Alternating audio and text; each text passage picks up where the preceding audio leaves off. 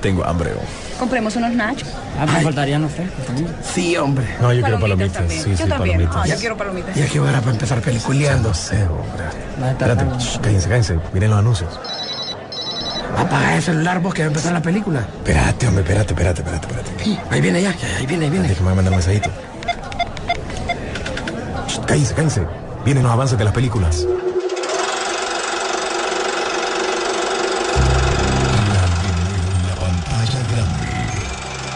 Rock and Pop Interactivo presenta.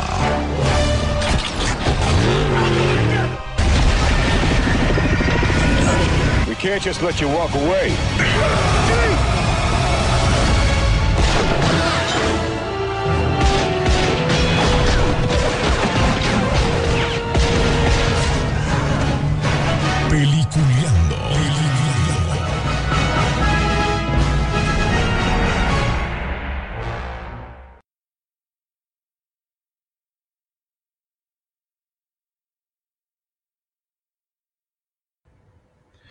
Buenos días, señores. Bienvenidos. Esto es Peliculeando. Gracias a cada uno de ustedes que siempre está muy pendiente de nosotros todos los sábados y obviamente los viernes a partir de las 7 de la mañana que lo estamos haciendo con repetición. Esto es Peliculeando presentado por La Garganta de la Rock and Pop y también por Peliculeando en su página de Facebook para que podamos hablar un poquito de lo que pasa en esta semana del séptimo arte, ya que hay noticias, independientemente que no haya cine, pero noticias, información y también cosas muy interesantes tendrán el día de hoy. Pero bueno, para arrancar rapidito, porque hoy como nos hicieron un reclamo, entonces mejor empezamos ya tirándole la pista a todos nuestros compañeros del día de hoy. A William Vega, que ya está con nosotros, ya chequeamos todos los problemas que tenemos para que arranquemos de la mejor manera. ¿Cómo William?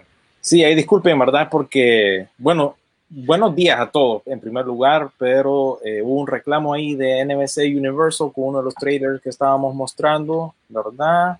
Eh, bueno, tuvimos que detener la transmisión, estamos aquí de vuelta y pues les doy la bienveni- bienvenida, ¿verdad? Creo que cada uno de nosotros pues ha pasado una semana media rara, eh, difícil, ¿verdad? Con todo lo que ha estado pasando allá afuera, ¿verdad? Personalmente. Y pues, bueno, eh, realmente que esta, esta vez sí me va a servir a mí y espero que ustedes para distraernos del acontecer que vivimos a diario.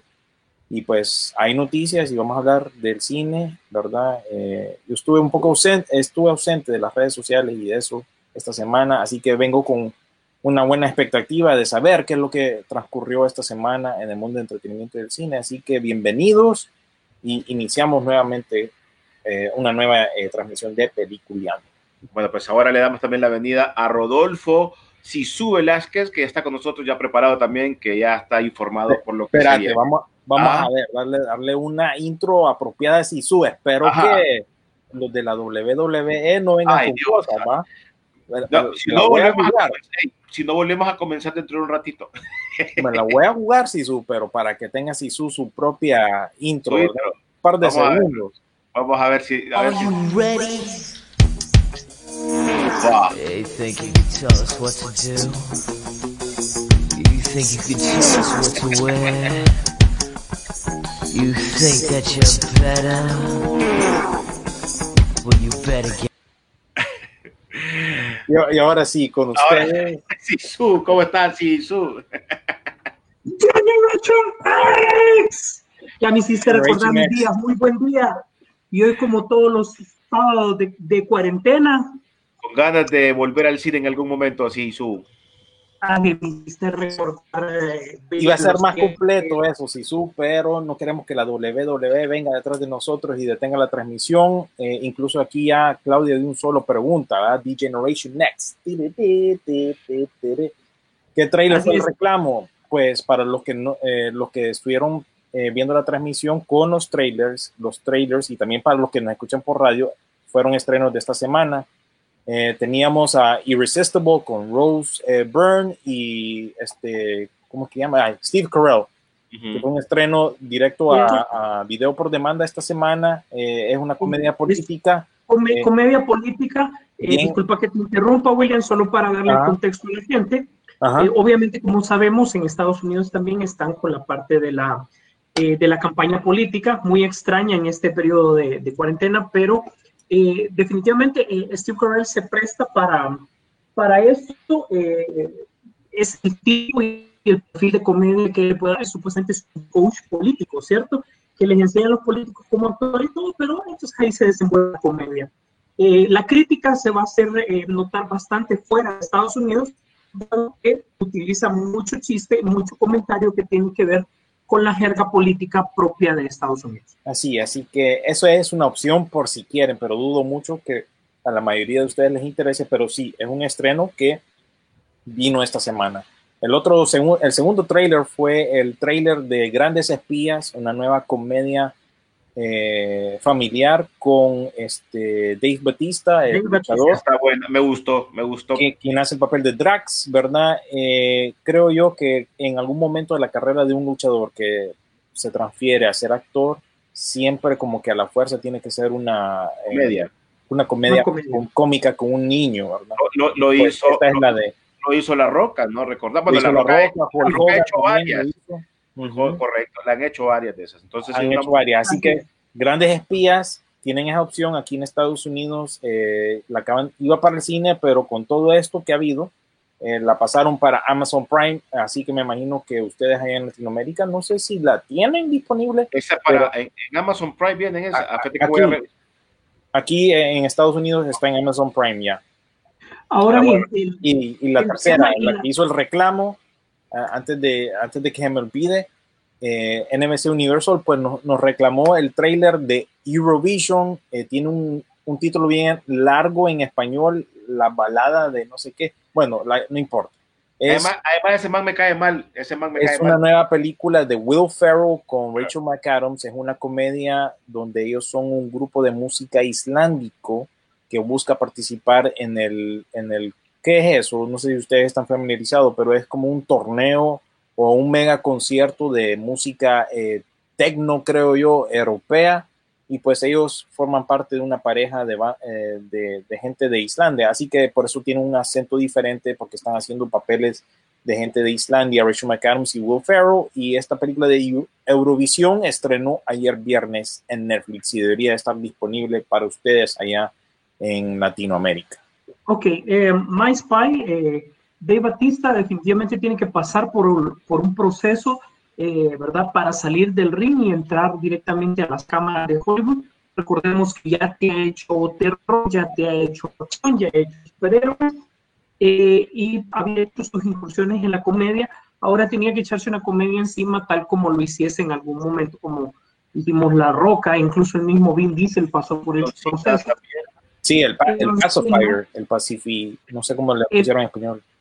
El problema es que dijeron que el- por, por incluso hasta la conceptura física de Dave Batista, él estaba imitando demasiado, pero demasiado a la roca, ¿verdad? Entonces esa era la, incluso que al no tener tanto recurso actoral, él eh, tendía como a repetir mucho lo de la roca. Sin embargo, yo creo que a pesar de que la comedia puede ser triada, predecible, hay que verla porque Dave Batista de una u otra manera va a seguir en las películas de acción, ¿verdad? Y ojo, eh, Dave Batista incluso estuvo durante un tiempo en la cuerda floja con, con la casa Marvel, si ustedes lo recuerdan, ¿verdad? Y eh, él también tiene un perfil muy bueno para continuar con la parte Aunque de se acción. disfrace, que- ¿Mm? aunque se disfrace y no lo vean.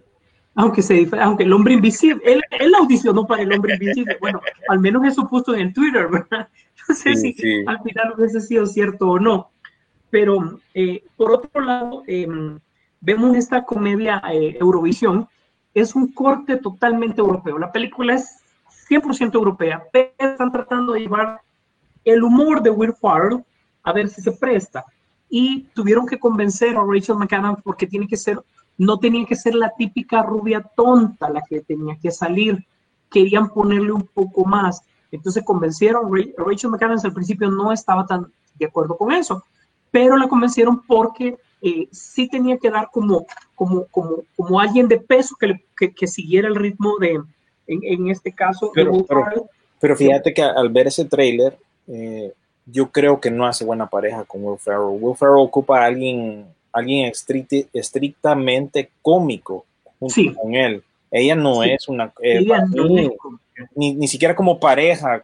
eh, las veo, los veo juntos. Él ocupa a otra actriz comediante y no necesariamente tiene que ser bonita, simplemente alguien que le entienda el trámite y que pueda hacer bien el papel de alguien eh, islandés en este caso, ¿verdad?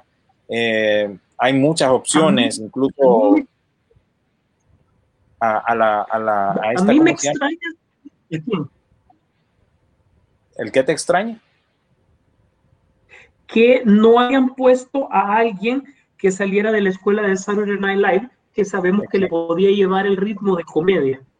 Así, eh, la, la perfecta para mí sería Kristen Wiig, ¿verdad? La que miraremos en la película esta de Wonder Baby 84, que va a ser el papel de chica, mala, Chita. la mala. La que salió en Ella Casa hubiera sido Fantasma, la buena perfecta mujer. pa- para Sí. este tipo de papel, porque ella puede hacer acentos eh, y bueno, ya se lleva bien con Will Ferrell, pero Rachel McAdams aquí, no sé, bien extraño el combo ese.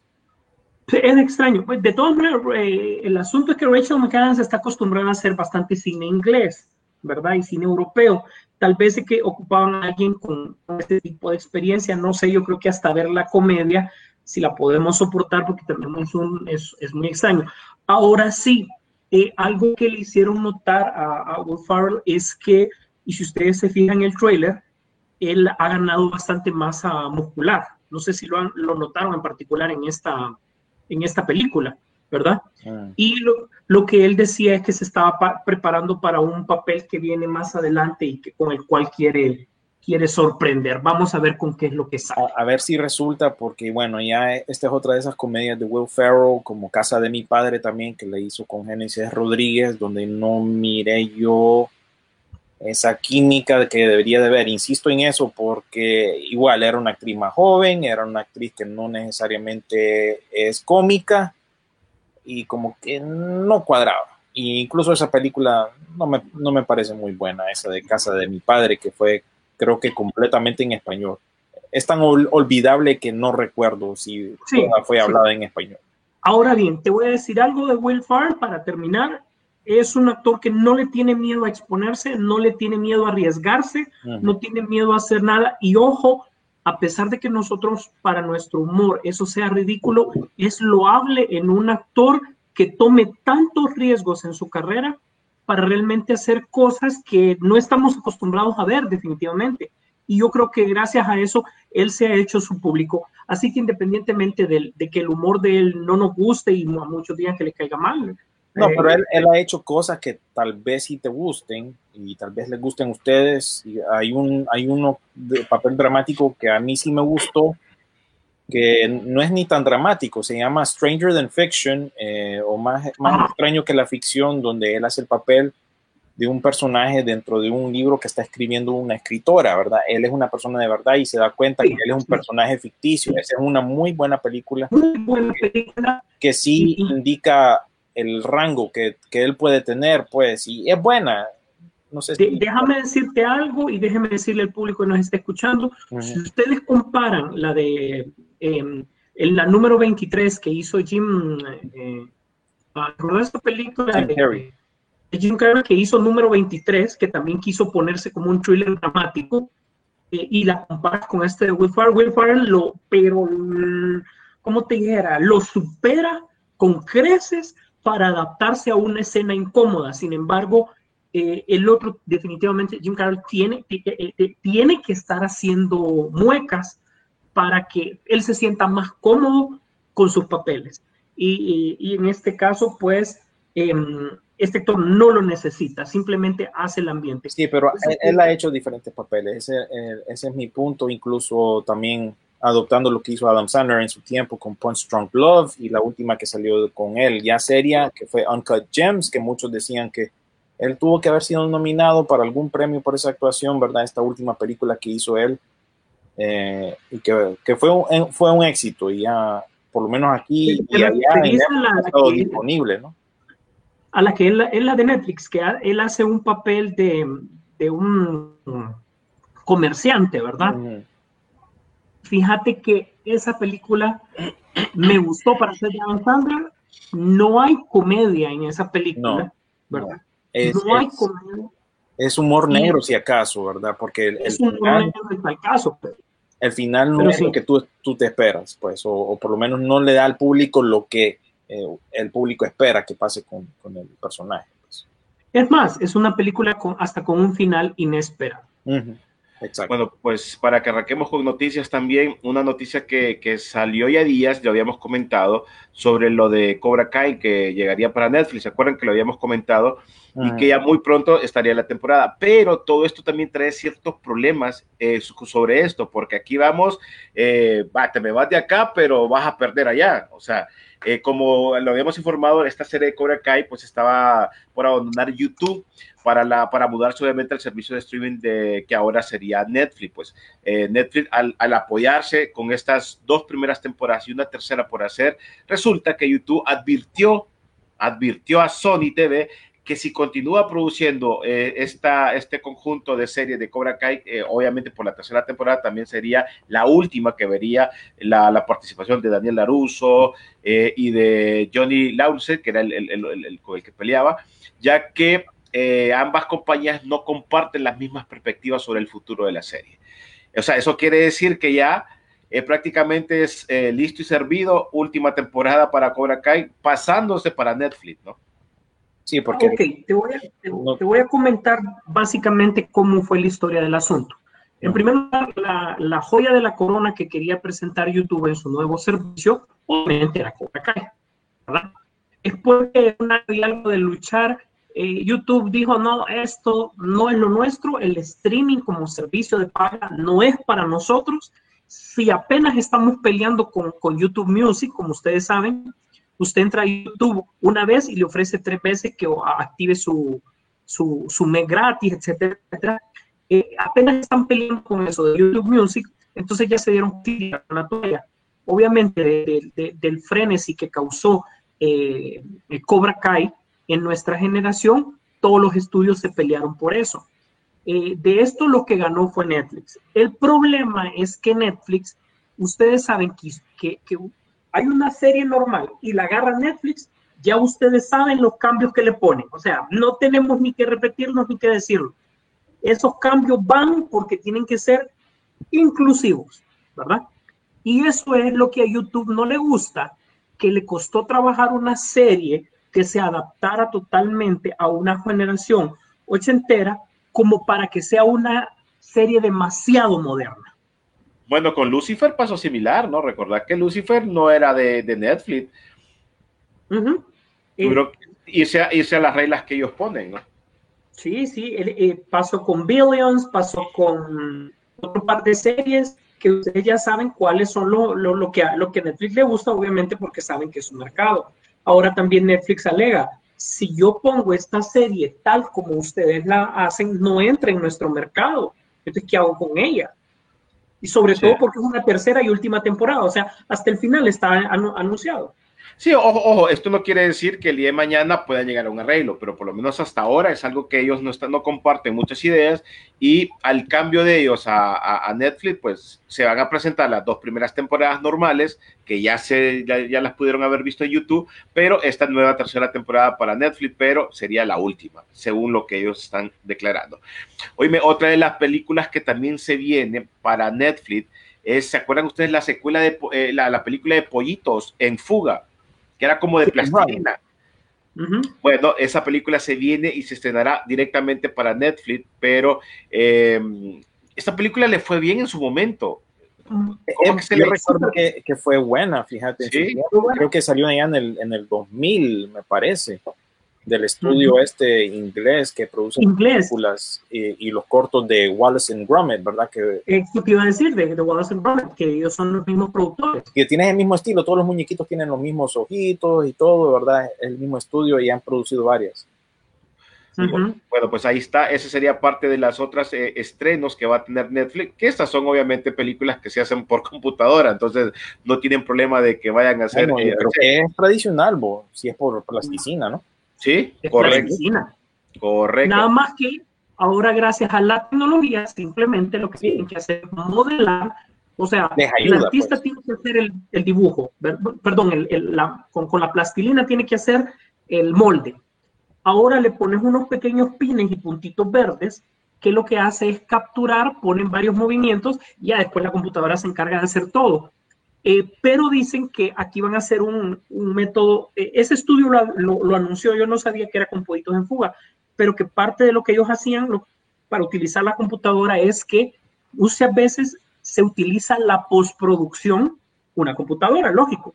Ellos dicen que iba a hacerlo al revés, que la postproducción la iban a hacer más bien manual para darle un poco más de, de plus a lo que están presentando. O sea, que esos detalles finos, que más bien los van a hacer manuales en vez de la computadora, para que la gente con, esta, con el beneficio de 4K ya lo pueda disfrutar de una mejor manera. Bob William, que sos diseñador, pues entenderá mejor estos conceptos que quieren eh, entregar estos estudios, ¿no? Sí, incluso yo creo que la semana pasada les anunciamos que se iba a meter ya de full eh, el estudio Weta, ¿no? Que hace los efectos especiales de las películas del Señor de los Anillos y todo eso a la animación, ¿verdad? Entonces creo yo que quieren retomar esta animación tradicional con la ayuda y apoyo del CGI, ¿verdad? Incluso viene la de Pinocchio también, la de Guillermo del Toro, y pues eh, está el estudio Laika, que fue fundada por el hijo del fundador de Nike, y pues ese es otro estudio que ha producido, ¿cuál fue la última? Eh, Cubo. Eh, eh, Cor- Coraline también fue otra, Paranorman. Esas son las películas que ha hecho el estudio Laika. Entonces, como que ya empieza a haber competencia ahí, ¿verdad? En esta rama de animación, eh, digámosle, stop motion. Así Bueno. Cubo fue la que hizo Travis, ¿no? El de Bumblebee. Travis Knight, que Ujú. es el, el mismo hijo del fundador de, cofundador de Nike, para aquellos que no sabían, ¿verdad? Ujú. Ahora Bueno, bien, sí hay, hay un detalle ahí que yo le digo a este estudio del Señor de los Anillos, que para entrar por la puerta grande, lo que ellos deberían de hacer es retomar los derechos del Hobbit, pero me estoy refiriendo al Hobbit, la serie que salió allá por los 70, ¿verdad? Que fue una película realmente, deberían de retomarla y ellos remasterizarla. Creo que ese es un trabajo que vale la pena retomar.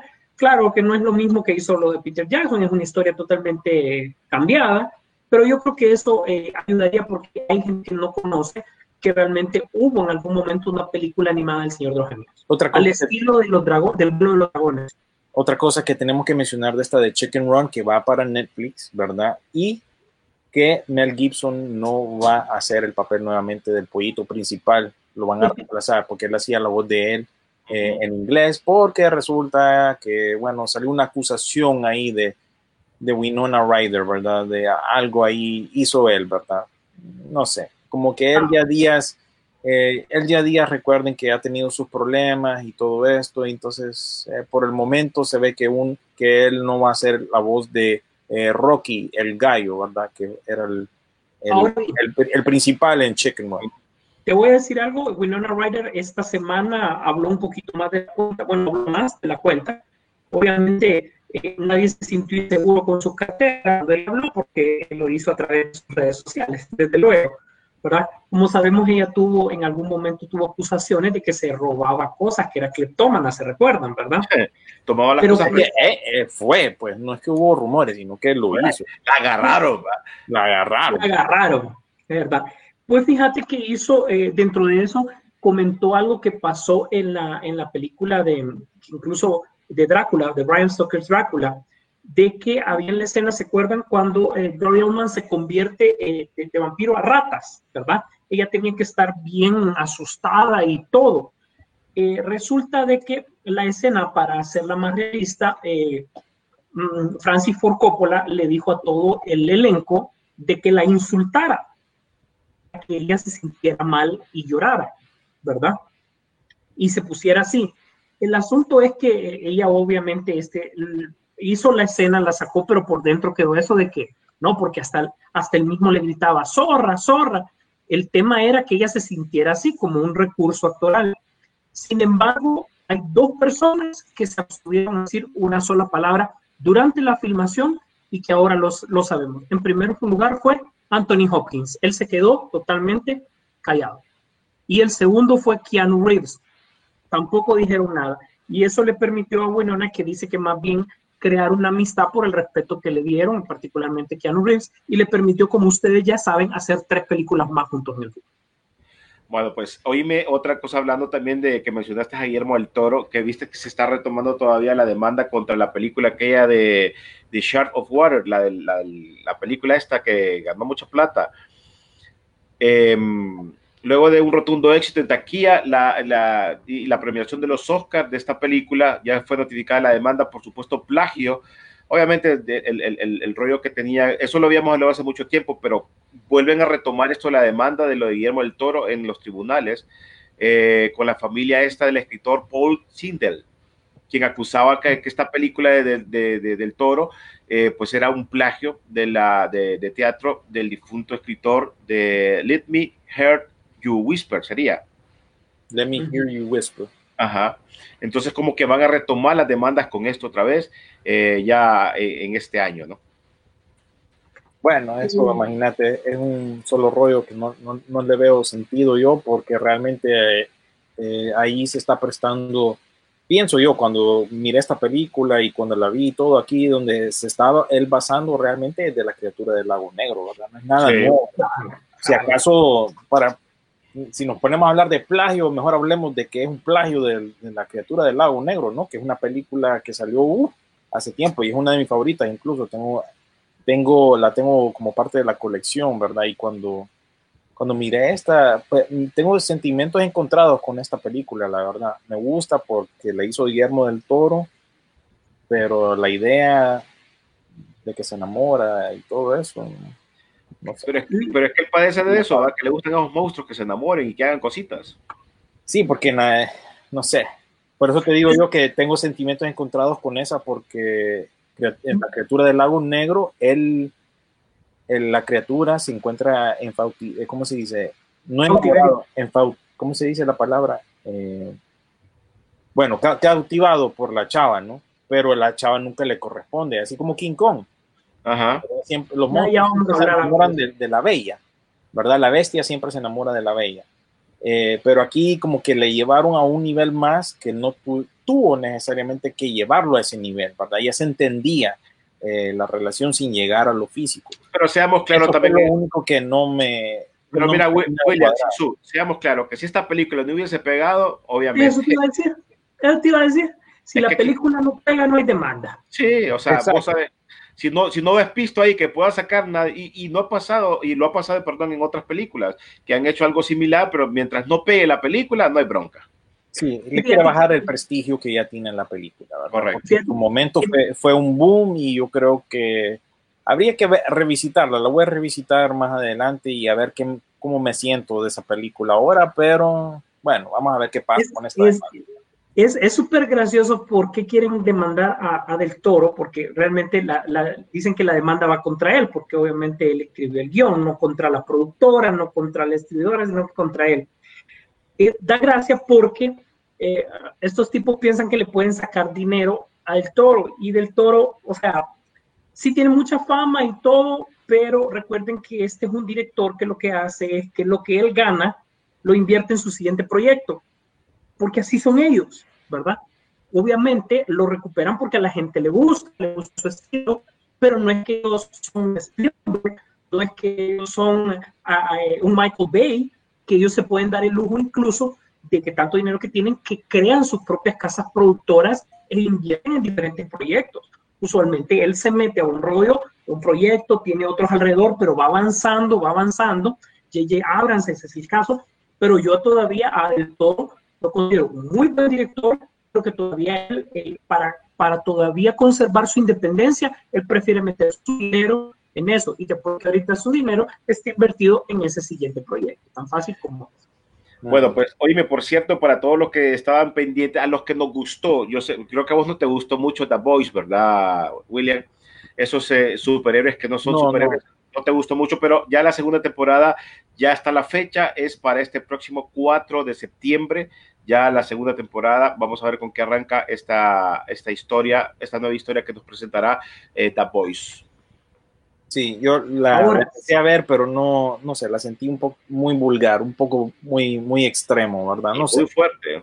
Sí. Yo creo que esta temporada va a ser peor porque En primer lugar, ya hay varias series que ya están retomando, ya están tomando lo del coronavirus dentro de sus uh, eh, diálogos, dentro de sus historias. Eh, y esta, si ustedes se fijan, 4 de septiembre quiere decir que ya estamos en postproducción de la serie. Quiere decir que ellos durante esta pandemia estuvieron trabajando en la filmación de la serie, ¿verdad? Ojo con ese detalle. Bueno, pues, ¿qué más tenemos por ahí, Sisu? Bueno, pues, eh, un poco, pero no puedo dejar pasar un momento más en el programa sin hablar de un gran director que perdimos durante esta semana, ¿verdad? Él sí, muy bien, se ha criticado mucho su trabajo, ha tenido una visión fuerte, ha sabido trabajar con grandes del cine y yo, bueno, nos referimos nada más y nada menos a George Schumacher, eh, uno de sus trabajos mm, obviamente más uh, criticados, amados y también de todo es Batman, obviamente por, por, por, como nosotros fans de los cómics lo conocemos. Eh, eh, eh, tratar de la visión que ya tenía Tim Burton y, cambiarle un poco, pero mantener eso, todavía gustar, eh, fue difícil. Mucha gente critica que esto fue la caída de Batman, pero si ustedes ven Batman 2, eh, ya el, el, personaje se estaba volviendo muy oscuro y querían volver a los elementos de popularidad. Así que George Schumacher era el llamado. Aparte de que él hizo otro, otros trabajos. Eh, no sé, William, ¿cuáles son tus preferidos? ¿Cuáles son los trabajos preferidos que hizo Schumacher? Sí, eh, muchos pues lo recuerdan por esas dos películas de Batman, pero no se dejen llevar por esa opinión, ¿verdad? Yo incluso esas películas de Batman las veo ahora como un tributo más bien a la serie del 66, ¿verdad? Y siempre la vamos a ver con, con, ojos de nostalgia, independientemente de que si sean buenas o malas, siempre hablamos de ellas, eh, forman parte de mi colección y, y, siempre cuando las pasaba en cable yo siempre me, me encontraba viéndolas, pues porque uno recuerda haber ido eh, al cine cuando salió Batman Forever, la bulla que fue Jim Carrey en la inclusión de esta película. Eh, y aún incluso Batman y Robin tuvo su popularidad, ¿verdad? Alicia Silverstone en aquel tiempo era Alicia Silverstone. Eh, igual, son medias tontas con el pasar del tiempo, pero sí tienen su, no sé, eh, tienen su llamativo igual. Pero Joe Schumacher hizo, hizo otras películas, incluyendo el número 23 que mencionó Sisu, que es donde sale Jim Carrey, ¿verdad? Él hizo esa, hizo Michael Douglas que se llama Falling Down, que es como la versión noventera, creo yo, de Unhinged, que eh, este personaje de Michael Douglas tiene un día malo y uh -huh. pues le pasan varias eh, eh, cosas diferentes. También él eh, hizo un par de episodios de la serie esta de Netflix, House of Cards. También, sí, claro. También, ¿cómo se llama? Hizo esta película de Phone Booth con Colin Farrell, ¿verdad? Que para muchos... Es una de mis favoritas ¿verdad? Que bien, bien sencilla en cuanto al, al, a lo que costó, ¿verdad? Al, al, al, escenario, a la trama, ¿verdad? Pero muchos la recordarán esa de Phone Booth. Yo a él lo recuerdo por estas películas, que yo las tengo aquí en mi colección. A mí me gustan estas películas basadas en las novelas de John Grisham. John Grisham es un escritor y también abogado que ha escrito muchos eh, eh, libros, incluyendo La Firma, el, el ¿cómo se llama? El Pelican Brief con Julia Roberts y Denzel Washington. Muy buena. Todas eh, las que han sido basadas en sus novelas han sido buenas películas. Yo, yo tengo la mayoría de ellas en mi colección, incluso este set que estoy sosteniendo en mi mano, pues trae tres de esas películas y Joe Schumacher hizo dos de esas. Hizo A Time to Kill con Matthew McConaughey, eh, Samuel L. Jackson y Sandra Bullock, que incluso tiene que ver con la temática que vivimos ahorita como sociedad y The Client o El Cliente con Susan Sarandon y Tommy Lee Jones. Todas estas han sido buenas películas, ¿verdad? Para que miren que el trabajo de este señor pues va más allá de lo que salió eh, afuera de Batman, pues. Sí. Bueno, hombre, ¿verdad? Murió en la ciudad de Nueva York a la edad de 80 años después de librar una, obviamente, batalla contra el cáncer. Eso lo hizo un reporte, una, una, un medio de, de allá de Nueva York, donde dio el fallecimiento de él irónico porque recordar que él, eh, también dirigió aquella película de Julia Roberts que era Todo por Amor, se conoció aquí en, en, en, nuestros países, que también era sobre alguien que tenía enfermedad de cáncer y también era extremo su trabajo. Miremos eh, cómo puso a Nicolas Cage de nuevo en, en la mira pública con 8 milímetros y también a Joaquin Phoenix en ese momento, ¿verdad? Y desde luego yo creo que la película noventera que a mí más me gusta es eh, Línea Mortal de él, ¿verdad? Que creo que se estableció, fue tan buena que ni siquiera la nueva película pudo arruinar. Este, oh, fue Línea Mortal, él fue el director, fíjate que ese no sabía. ¿Cómo se ¿Qué llama esa de línea mortal en, en inglés? Claro. ¿Qué Que otra sal- que tengo que que mencionar salía- ahí de Ahí salía Julia Roberts, Lost Boy Ah. también, ¿va? De hecho, Julia Roberts hizo dos, tres películas con él. Ah, ok. Tenemos que mencionar Bad Company también ahí, de las que él hizo, ¿verdad? Es aquella película de acción con Chris Rock y este Anthony Hopkins, donde Chris Rock tenía un gemelo que era un superagente. eh, Sí. se, se termina palmándose y él toma el lugar del hermano. Eh, es buena, pues eh, salió en aquella época donde, qué sé yo, salieron varias películas de este tipo, pero bueno, es algo también. Así que pueden ver toda la librería de este director, Joe Schumacher, ¿verdad? No solo se queden con Batman y Robin y Batman Forever, sino que él, pues, como ya hemos hablado, a él, ahí hizo varias películas. Incluso aquí tenemos un par de comentarios de ustedes al respecto. Sí, fíjate, para que leamos un poquito sus comentarios, a ver si, y así seguimos con las notas. ¿Te parece, William?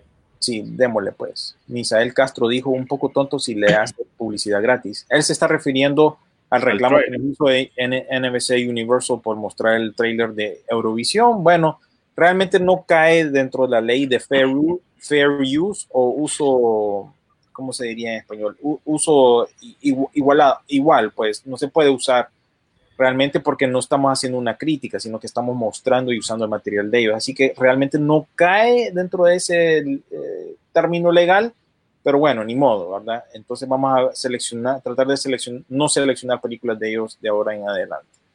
Eh, Marlon Zúñiga dijo, Netflix quería Cobra Kai a Díaz por el Sí. money, money. Pues sí, sí, ya saben que pegó, que pegó la primera temporada, ya desde ahí ya le estaba Sí, tirando. es que tiene sus seguidores y, y según yo no la he visto por lo mismo, porque estaba en YouTube y quién va a pagar otro servicio más para ver una serie, una sola serie que ofrecen, ¿verdad? Entonces yo quiero verla una vez que aparezca en Netflix. Igual, igual. Dijo Marlon, eh, ¿qué opinan de los rumores de Piratas del Caribe? Ya vamos a hablar con respecto a lo que se viene con Piratas del Caribe. Eh, Luis Argeñal dijo, mejor que no la arruine Netflix, ¿verdad? Refiriéndose también a lo que es Cobra Kai. Alejandro Vanegas dijo, la última película de Laika es Mr. Link, o El Eslabón Perdido, creo yo que se llamaba aquí también, o The Missing Link, que estuvo en los Oscars, pero como productora va bajando en calidad. Fí- Fíjate que esa película la miré y ni me gustó ni nada. O sea, tranqui, pues. Pero sí he visto mejores producciones eh, de parte de eh, Laika. ¿Qué opinan del teaser que lanzaron de Snyder Cut? Eh, eso lo hablamos Eduardo eh, Cafati la semana pasada. Pero hay rumores que vamos a cubrir esta semana también. Pero sí, ahí lo vamos a tomar de vuelta porque siempre pues nos toca, queramos o no, hablar de DC y nuevamente eso lo vamos a dejar de último porque igual esta semana hubieron varias noticias en el mundo de DC. Saludos, excelente programa, como siempre, Will Borges, Gracias. siempre pendiente. Alejandro Vanegas menciona otra aquí de Joe Schumacher que no la mencionamos, Flatliners, ¿verdad? Otro Línea mortal. Esa es línea mortal. Es línea Ah, mortal. es línea mortal. Ah, ok. Sí. Sí, es que yo, yo las conozco más por su nombre en inglés, ¿verdad? Y nuevamente aquí Misael Castro menciona la, opin- la opinión de Cobra Kai, pues ninguno tenemos realmente, porque no la hemos No le visto. Yo solo la, vi un ratito. Los no primeros capítulos nada más. sí. Por lo mismo, yo, yo por lo menos aquí en Estados Unidos no logré verla, porque como ya dije, estaba en YouTube. Que no voy a estar pagando yo otro servicio para ver una sola serie. Mejor espero a que ya ahora Netflix la va a tener disponible para cada uno de nosotros, ¿verdad? Tenemos a nuestro amigo Pedro Pablo, pues siempre Gracias, Pedro en el Pablo. programa. Gracias. Y Misael eh, y repite que, bueno, a él le gustó por la nostalgia. Y yo te- hasta el momento tengo entendido que es buena serie, ¿verdad? Sigue Sí. una buena línea y hace su trabajo de reboot, remake, bien, en cuanto a hacer nuevos fans y extender la línea original, ¿verdad? Que muchas eh, franquicias han fracasado en eso. Star Wars. y y eh, Caso Fantasmas. Eh, ¿Verdad? Pero bueno, es de las pocas que ha tenido su éxito con respecto a eso. Bueno, siguiendo con las noticias, habías preguntado sobre lo de Bob Esponja, ¿verdad? ¿Te acuerdas que habíamos mencionado de que ya Bob Esponja Bueno, ya les tengo una noticia. Bueno, yo creo que ya todos ustedes saben que han estado pendientes de las redes sociales. Nickelodeon básicamente lo sacó del closet, ¿verdad? Junto con otros personajes de sus series animadas, incluyendo un personaje ahí de la leyenda de Korra. Eh, pues como estamos en pleno mes del orgullo, ¿verdad? Para la comunidad LGBTQIA+, tienen que ahora agregarle esas dos siglas, ¿verdad? Eso es algo que ellos, bueno, la comunidad ha decidido hacer, ¿verdad? Para no excluir a la gente que cae en esas categorías. Y pues, como es la semana del orgullo, pues Nickelodeon anunció que, bueno, Bob Esponja es gay. Pues, si no sabían, pues ahora es oficial. Bueno, y la, Y la película, película de él, hablando de él, eso lo vamos a amarrar- con la película de él que iba a Ajá. salir en estos días. La, la- este creo yo que ya es la tercera película que iba a salir en cines de, de Bob Esponja. Esta ya no va para el cine, ya no más. Aquí, por lo menos en Estados Unidos, ya no.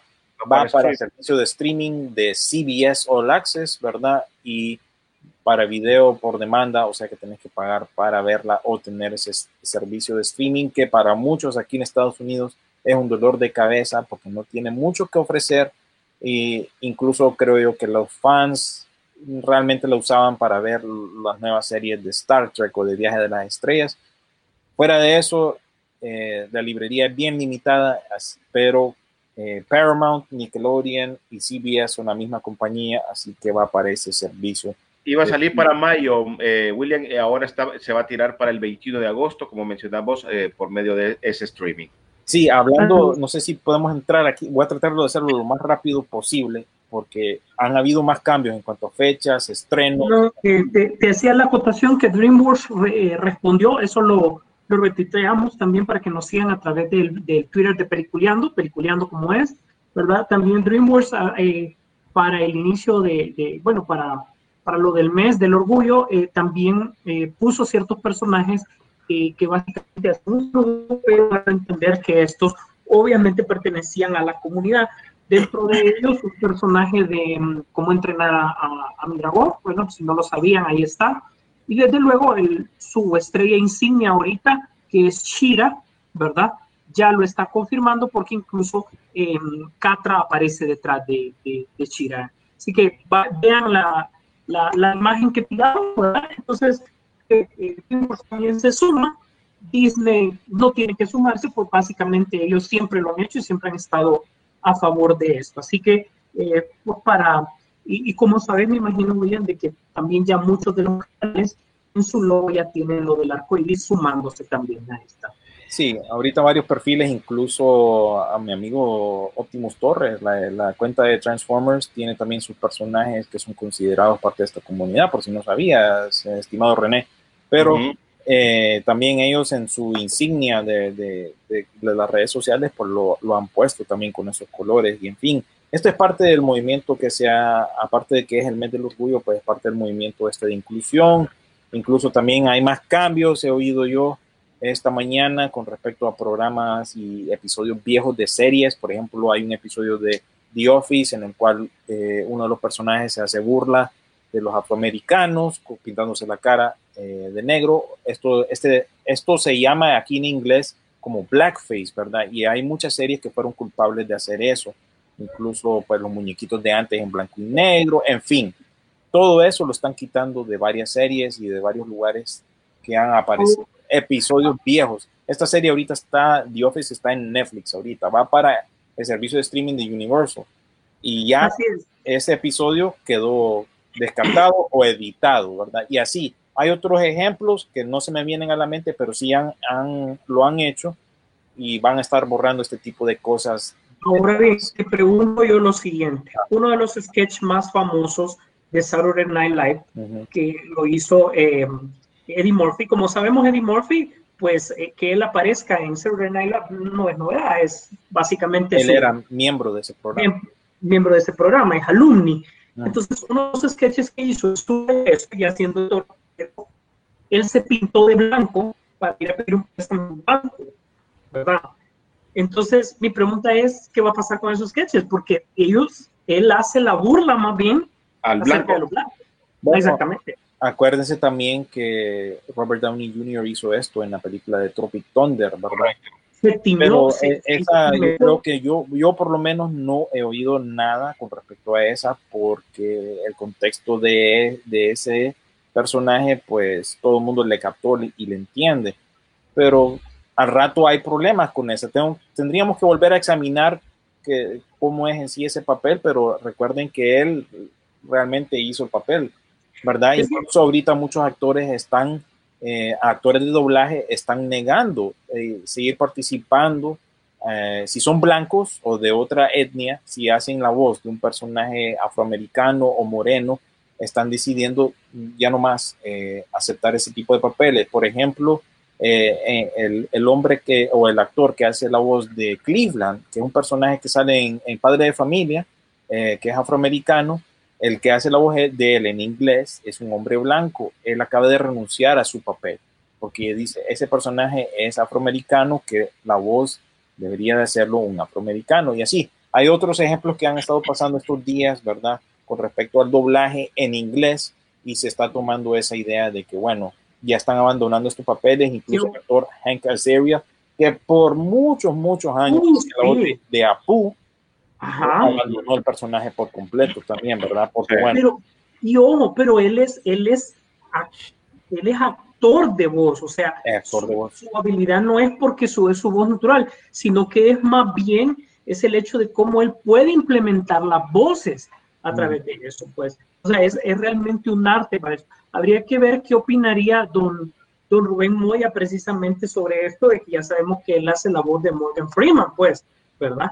O sea, habría que ver cómo, cómo eso se, se da. Sí, es bastante interesante todo lo que esto ha despertado. Sí, es, es interesante, pero básicamente les estoy dejando saber de que ya en cuanto a, a voces en inglés, ya a muchos actores están abandonando papeles que ya sean eh, de, de su, no sean, que sean diferentes a su propia raza, pues digámoslo así. Bueno, pues y hablando de cosas así también negativas, no sé si ustedes dieron cuenta esta semana, en, en, en México, pues se estrenó de nuevo en, en televisión abierta aquella serie de, de Animanic, ¿te- ¿se acuerdan ustedes? Sí, sí, también de ahí se desprendió también eh, en su momento este cerebro, Cerebro. Pinky Cerebro. bueno, pues como que la, en redes sociales se ha disparado pues los comentarios que la, eh, la catalogan como una serie inapropiada para la audiencia infantiles Por actuales. favor. Bueno, no, mira, yo, yo realmente quiero, quiero pecar de ignorante para las nuevas generaciones con lo que ellos están viendo actualmente. Para lo que mirábamos nosotros. Eh, son generaciones diferentes, pero ahora hay muchas cosas que te las están limitando o hay cosas que son muy ofensivas para ellos. Eh, y- igual, algunas veces no sé realmente qué es lo que están viendo, qué es lo que quieren ver. Porque eh, ahora, sí, en, en la gente que tiene en, en streaming esta, esta serie la van a poder ver normal. En televisión abierta es que le iban a quitar, que lo voy a estar, creo que en TV Azteca creo que lo estaban lanzando. Bueno, es parte del movimiento y eh, creo yo que la mayoría de gente que manda ahorita precisamente en todas estas, eh, los que tienen puestos altos dentro de todas estas compañías de, de entretenimiento, creo yo que por lo mismo movimiento de inclusividad y bueno, de todas maneras ya se venía eh, desarrollando, ellos son los que tienen estos cargos ahora, ellos son los que están tomando estas decisiones ahora, ellos son la mayoría, en, en la mayoría como repito, en, en este negocio del entretenimiento. Entonces, por eso es que estamos viendo un cambio, quizás eh, es una de las razones. Sí. Entonces, que no te extrañe que esto continúe, ¿verdad? Porque entre más eh, se dé apoyo a la inclusividad y más de estas personas, de estas comunidades distintas, eh, formen parte de estas compañías, más, más decisiones como estas se van a ir tomando.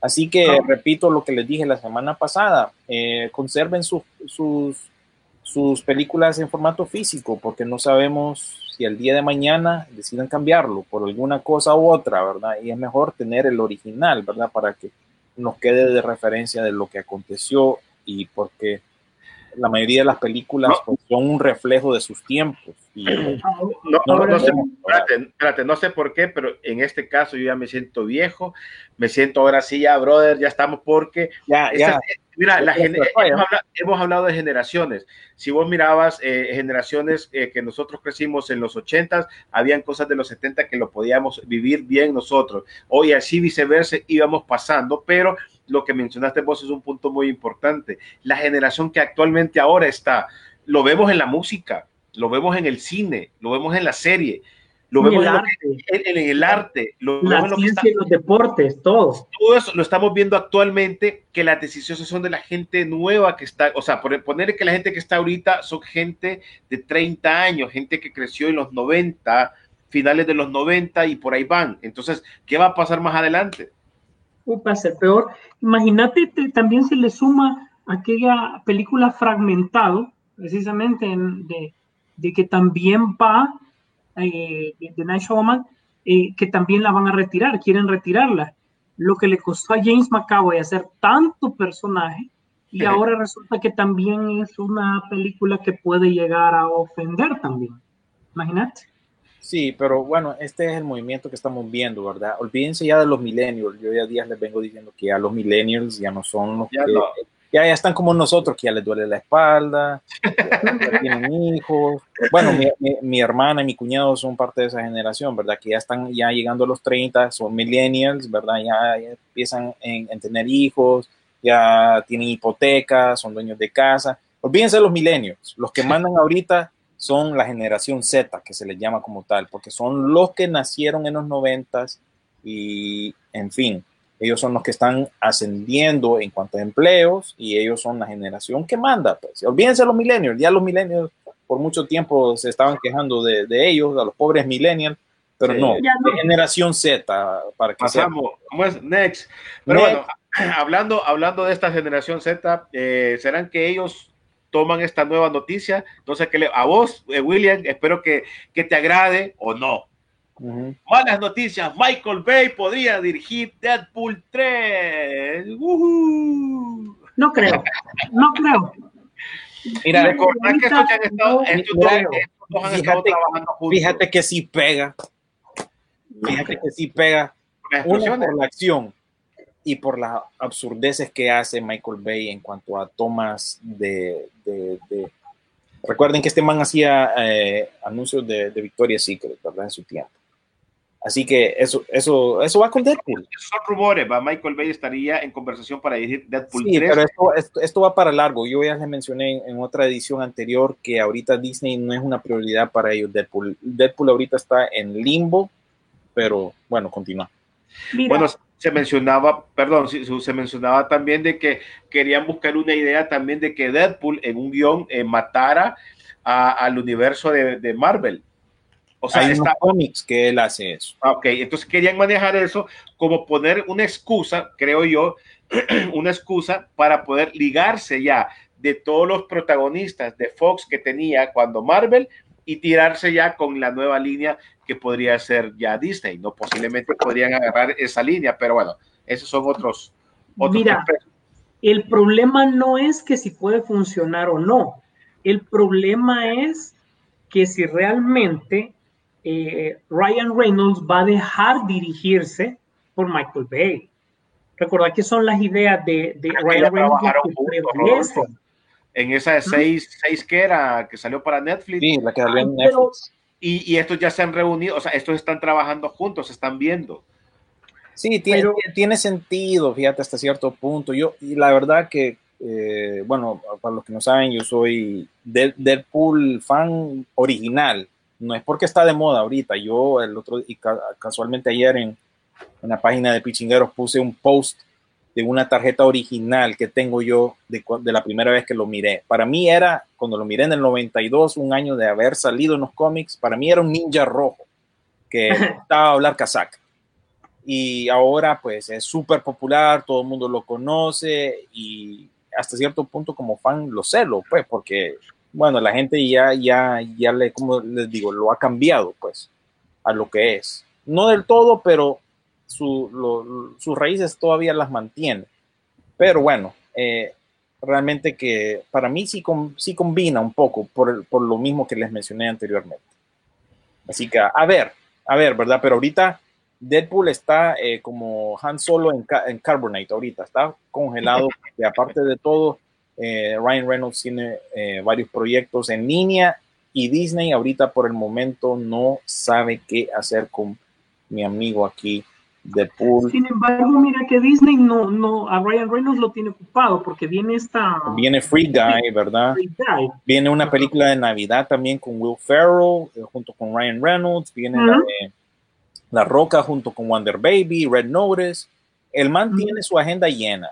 Así que ah, realmente, tanto para él, lastimosamente, tanto para Disney, Deadpool ahorita no es una prioridad porque no, no saben qué hacer. Pues. Y aparte de todo lo que estamos viviendo ahorita con la eh, pandemia. Así que no va a haber, para mí, punto de vista, Deadpool no, no, no lo volveremos a ver de aquí un buen rato. Bueno, te, te parece que tenemos un par de mensajitos para que podamos leer y entrar. Yo creo que podríamos entrar directamente con la parte de lo de DC. Lo de DC, las recomendaciones, como siempre, ¿verdad? Siempre les da- dejamos eh, saber nuestras recomendaciones, aunque irónicamente yo esta semana cero entretenimiento, cero redes sociales, y irónicamente hasta compré de tele nuevo y no lo he estrenado. Pero siempre tenemos nuestras recomendaciones para ustedes. Así que vamos a ir leyendo sus mensajes. Óigame, ¿y, y, qué opinarían ustedes antes de entrar a los mensajes? Una película de la Viuda Negra y de Deadpool juntos. Eh, Lo ideal, basado en lo que ha salido en los cómics, lo ideal sería una película Spider-Man con Deadpool. Sí, eso es lo más Ese es un- digerible. Ese es el dúo dinámico. Eso es, créanme que eso sería un boom, porque los dos tienen sus, sus fans y ya cuando lo juntas eh, es algo bueno puede salir de ahí. Es, más, Eh, es, más, es más, te voy a decir que en el mundo de los cómics salió esta semana de que en el cómic de Spider-Ham se burlan del guasón, ¿verdad? Ah. Así como para que le den una miradita a los que le gusta así el, el cerdo araña, ¿verdad? Ah, Spider-Ham. Ajá, entonces se, se burlan un poco del, del guasón ahí, de, obviamente el guasón de Phoenix, ¿verdad? Ajá. Ojo. Perfecto. Voy a leer unos comentarios y de ahí unas notitas rápidas de- del estado de, de los cines y de los cambios de fechas que, han- que volvieron a ocurrir ah, entre ayer y hoy. Eh, Carlos Carrasco dijo, ahí está en YouTube, Cobra Kai, gratis, saludos, buen programa, pero fíjate que yo creo que solo las primera temporada, maybe, pero sí, Sí. bueno, hay- habría que ver. Misael Castro dijo, Deadpool explotando cada cinco minutos. Bueno, de todas maneras se puede regenerar, pues, por eso, por eso Creo para que- mí- Creo que te funcionaría, ¿eh, Bob? Ah, sí, ahí dijo Misael, eh, no completa, pero por lo menos, y, y po- o por lo menos no gratis. O sea, me imagino que se refiere de nuevo a No Cobra cobra Kai. Laura dijo, los cómics de ahora bombardean desde ya a los niños, jóvenes, porque son el futuro y, y pretenden influir en ideologías destructivas psicológicamente hablando, ¿verdad? Todo lo he visto ahí, solo es de buscarla bien, dijo Carlos. Sí, claro, ¿verdad? Eh, toda, la, toda la he visto ahí, dijo él, y es gratis. Así que ya saben, ahí está la recomendación de Carlos para nosotros. Pelea entre Snake Eyes y Deadpool. ¿Quién ganaría? Fíjate que no sé, y eso do- da la posibilidad que esos son de mis personajes favoritos, incluso. Creo que El, acá el- está Snake el- Eyes. el problema es que Snake Eye no se regenera. Entonces, No, no se regenera y ni habla, ¿verdad? Es todo lo contrario de Deadpool, ¿verdad?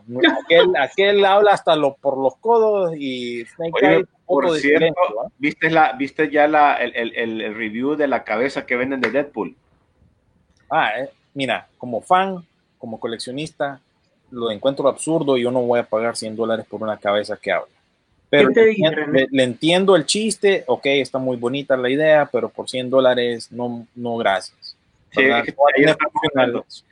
Hablando de eso. ok. Miré el review de la. De adorno, pero para los que no saben, Hasbro sacó una cabeza que habla de Deadpool y que interactúa con vos a través de una aplicación y tiene un montón de cosas que hace la tal cabeza esta, pero bueno, ya para gusto se, se pasaron. Eh, burlarse de uno. eh. Bueno, y dijo Carlos nuevamente eh, en hack- bueno, ah, bueno, ya, no, Carlos bueno, nos manda hacer la tarea. Aquí no Eh. promocionamos la- los altos mares, pero bueno, tampoco les Pero podemos sí, tapar los ojos, no ¿verdad? promocionamos, pero nos los puedes mandar en mensajes aparte. Sí, así que, bueno, notitas rápidas de- del estado del cine, cómo está la cosa aquí en Estados Unidos y que podría afectar tarde o temprano las reaperturas de los cines, ¿verdad? Aquí el CEO de... Antes, antes que empecé con eso, Ajá, antes que empecé con eso, yo me comprometí la semana pasada a hablar con Raúl de Ah, Metro cierto. Cinemas para que hablara con nosotros, pero recordemos que eh, eso ya era innecesario dado que el sábado en cadena nacional, nos indicaron que nosotros la fase en la que estábamos de apertura volvía hacia atrás en todo el país, así que obviamente no tenía objeto que le preguntara algo sobre lo cual es incierto y esa es la explicación que le doy a la gente que es obviamente pues esperaba noticias al respecto. Ok. Perfecto. Entonces AMC, el CEO de AMC dijo aquí en Estados Unidos que la, la cadena está agresiva porque ya re- repetimos, está en bancarrota y al principio no demandaba el uso de máscaras, ¿verdad? Que ese es el rollo que tenemos aquí en varios estados, que la gente no hace caso y estamos más bien aquí en la Florida, estamos ya eh, en los primeros lugares de brotes y bueno, ya somos el nuevo, el nuevo Nueva York.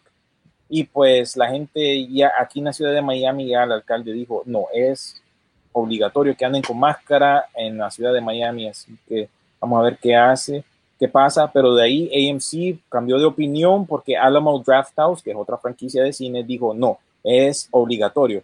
Así que todas las compañías principales de cine lo han hecho mandatorio supuestamente para cuando regresen en julio, pero yo ya, no creo que eso sea posible con los cambios que hubieron con las películas que ya les menciono a continuación tenemos que recordar también que el público mayor, o sea, tu abuelito o tu abuelita, con, consta del 41% de la audiencia que va al cine, ¿verdad? Y es eh, la, la, la, la, edad que está en riesgo, ¿verdad? Y no, no va a ser así nomás que vas a meter a tu abuelita y a tu abuelito en el cine, ¿verdad? Tienen que esperar.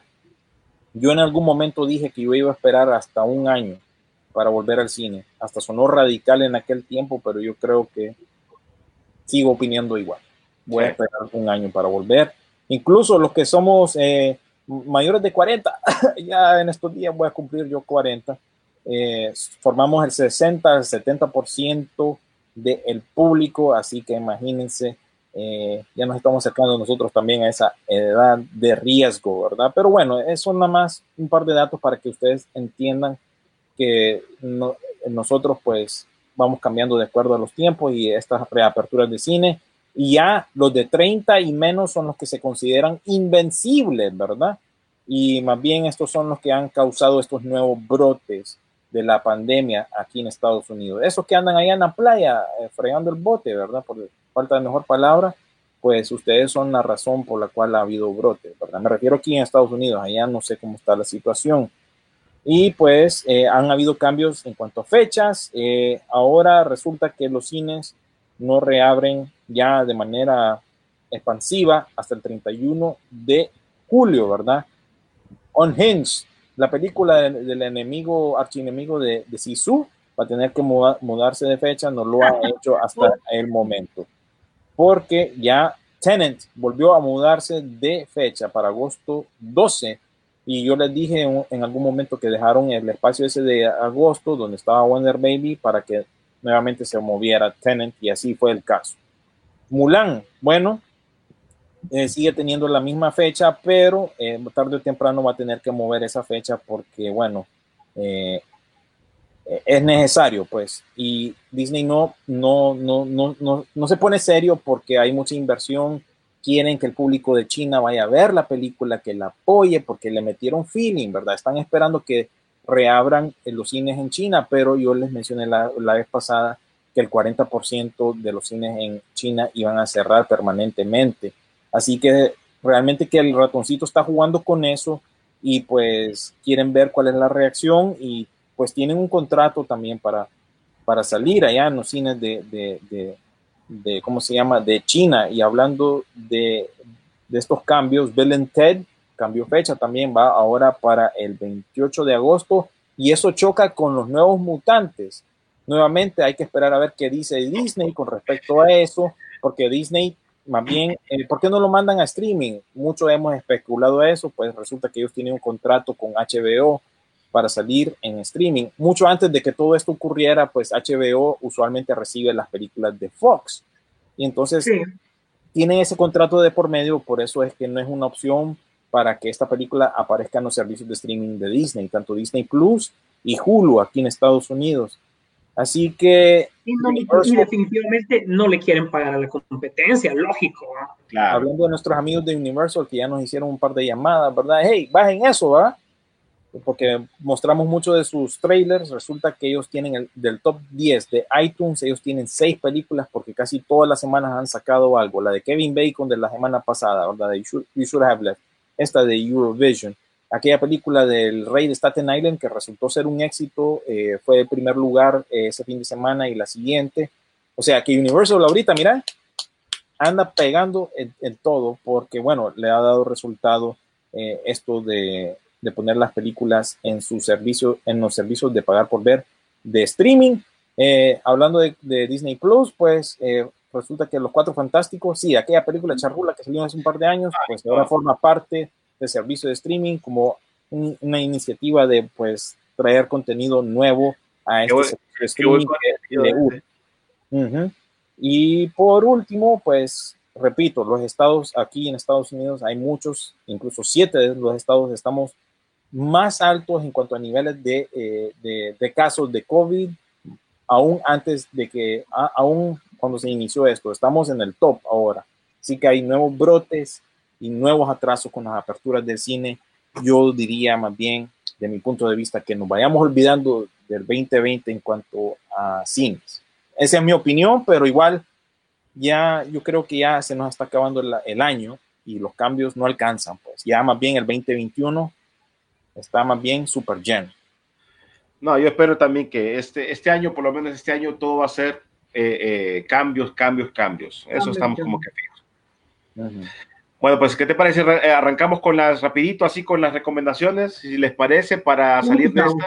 No, no, cubrimos un montón de cosas que estaban ahí todavía pendientes, pero solo las voy a mencionar, porque obviamente que ya después las podemos discutir a través de las redes sociales.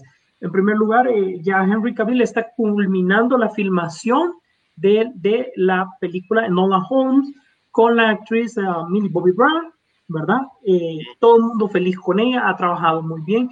Y así como, como vos dijiste, este, hasta que salió en la película de Godzilla y King Kong quiere que sea la, la nueva um, chica de King Kong porque dicen que Brie Larson no, no, nada de que le ponía, ¿verdad? Entonces, para sí, más... Sí. Este... Kristen Stewart es un pan sin sal. ¿Qué dirías de Brie Larson? Porque Brie Larson a mí... Son amigas. ¿Mm? Son amigas. Pan sin sal también, man. Pan sin sal. Lo que pasa es que, que Brie Larson es... Cuando te sonríen así, pues sonreírte, ¿verdad? Sí, sí. sí. Pues entonces, eh, Henry Cavill muy sorprendido de la actuación de, de, de, de esta chica. Eh, va muy bien. Eh, incluso hay un par de fotografías de la, de la producción. Recordemos que en otros países la cosa es diferente, así como lo puso William, por ejemplo, en, en Inglaterra las filmaciones van y van muy bien, pues, sí. ¿verdad? Ahí hay bastantes controles, bastantes detalles, así que muy bien, así que pronto tendremos noticias sobre esta franquicia ya, de, donde eh, Henry Cavill de Sherlock Holmes, dicen que, bueno, si hace Sherlock Holmes, ¿por qué no James Bond también, ya que son perfiles ingleses y todo? Bueno, ya vamos a ver qué es lo que dice el tiempo. Todavía hay eh, mucho que cortar ahí. Eh, Greenland es, una, es un nuevo thriller que está interpretado, es uh, Neil Blomkamp, que está interpretado por Gerard Butler. Eh, es un thriller que, que, se viene, ya pueden encontrar el trailer por ahí, por la web, y eh, habla sobre un meteoro que viene a la, a la, Tierra y que la gente tiene que esconderse en, en, en un refugio. Y entonces ahí se da un montón de situaciones. Night Shyamalan va a estrenar trailer eh, esta semana sobre su nueva película. Para variar, él no ha dicho absolutamente de qué se trata la película, nadie sabe. Lo único que dijo hace mucho tiempo antes del COVID es que él se iba a ir un poco por la ciencia ficción ahora, ¿verdad? Que iba a retomar esos elementos de ciencia ficción, pero no sabemos. Y la última noticia, sí, medio de, varias, es lo que incluso nos preguntó alguien sobre el futuro de Piratas del Caribe y un reboot bastante interesante eh, con Margot Robbie.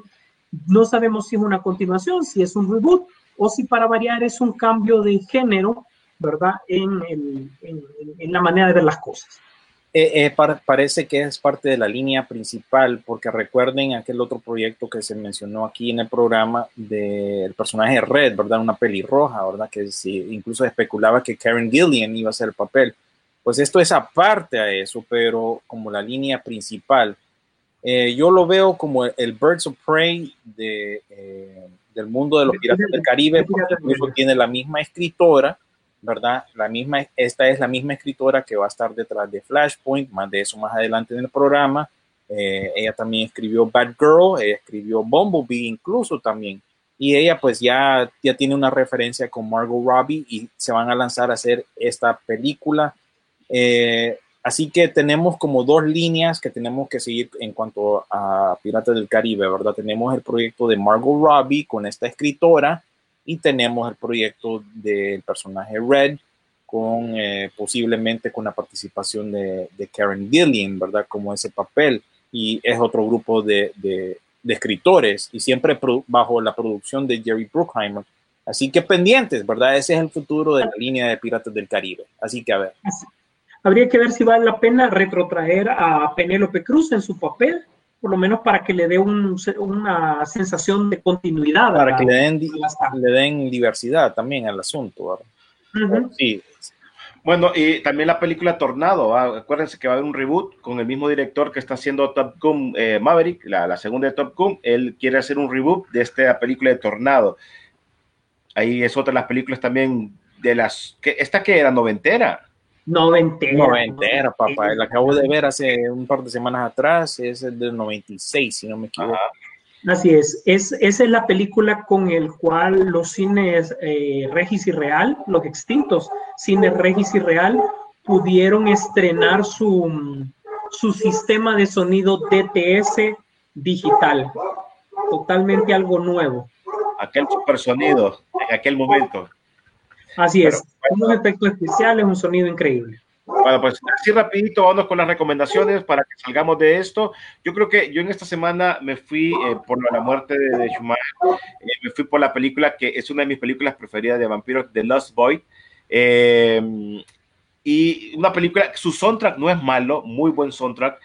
Eh, y además de eso, es una película, obviamente, que te cuenta la historia de, de una familia que se van a, que se mudan, creo que a Arizona o algo por el estilo y obviamente encuentran que ese lugar está eh, lleno de vampiros, de chupasangre, chupamedias, no, chupamedias son otros, este, pero chupasangre sí, y te cuentan la historia de cómo uno de los hermanos se involucra con esto de los vampiros y el hermano menor que ese es Corey eh, Furman, ¿eh? ¿verdad? Algo así. Corey Feldman es el, el, que le tiene que tocar ir a salvar a su hermano y obviamente a su mamá porque los dos los, Corey salen en esta película. Sí. Corey, precisamente. Corey Haim y Corey Feldman. Y uno es el que está en la tienda de los cómics. Acuérdense de eso. Una, una segunda película malísima y una tercera. Son directo si video, creo. Si no me equivoco, una tercera, pero por lo menos sé que una segunda sí. que, que, fueron malísimas, pero la, la, la, película fuerte, obviamente, esta de Lost Boy, donde también aparece este Federland, ¿cómo se llama el de 24?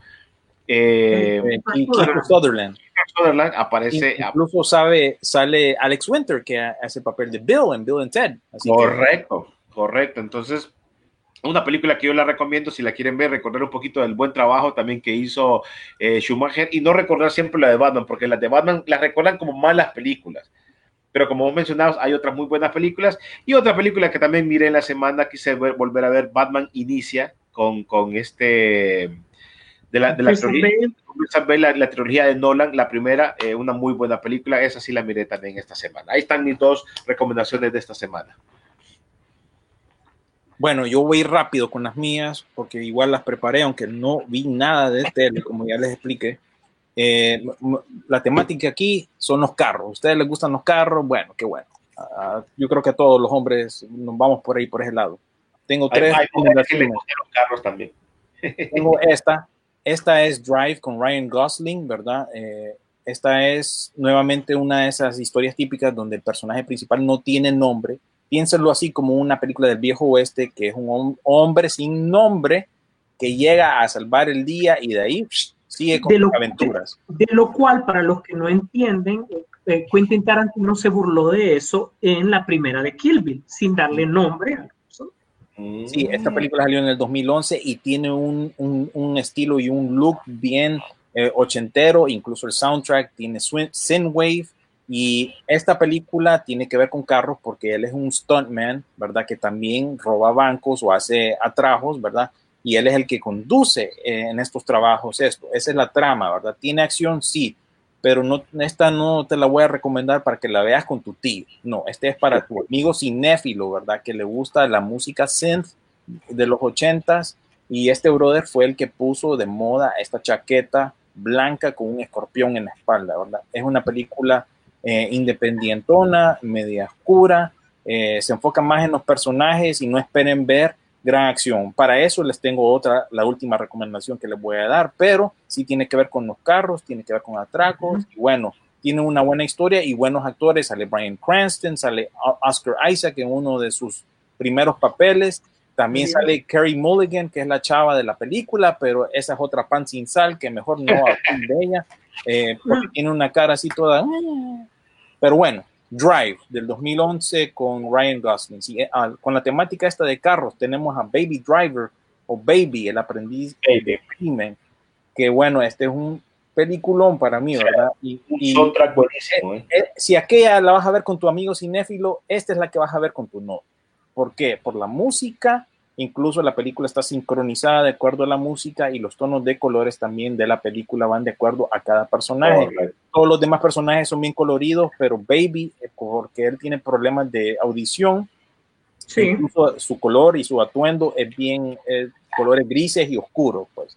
Y así, hay varias cosas que tienen que verla con mucha atención. Y igual, se trata de un hombre que roba bancos, este también es un con- conductor que ayuda a los ladrones, ¿verdad? Pero él tiene, tiene un cambio de, de actitud porque se enamora de la baby, ¿verdad? Lily James, incluso aquí podemos ver la introducción de varios eh, actores jóvenes como Ansel Elgort, que va a salir próximamente un musical de Steven Spielberg, de West Side Story, Aiza González, ¿verdad? También una actriz joven, y Lily James, que bueno, la Ah. han visto en varios proyectos, ahí sale esa.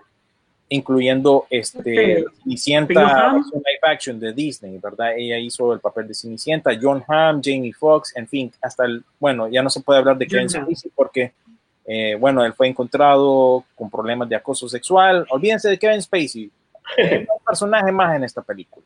Y bajo la dirección, por Sí, sí, es, es que the guía todo lo que está pasando.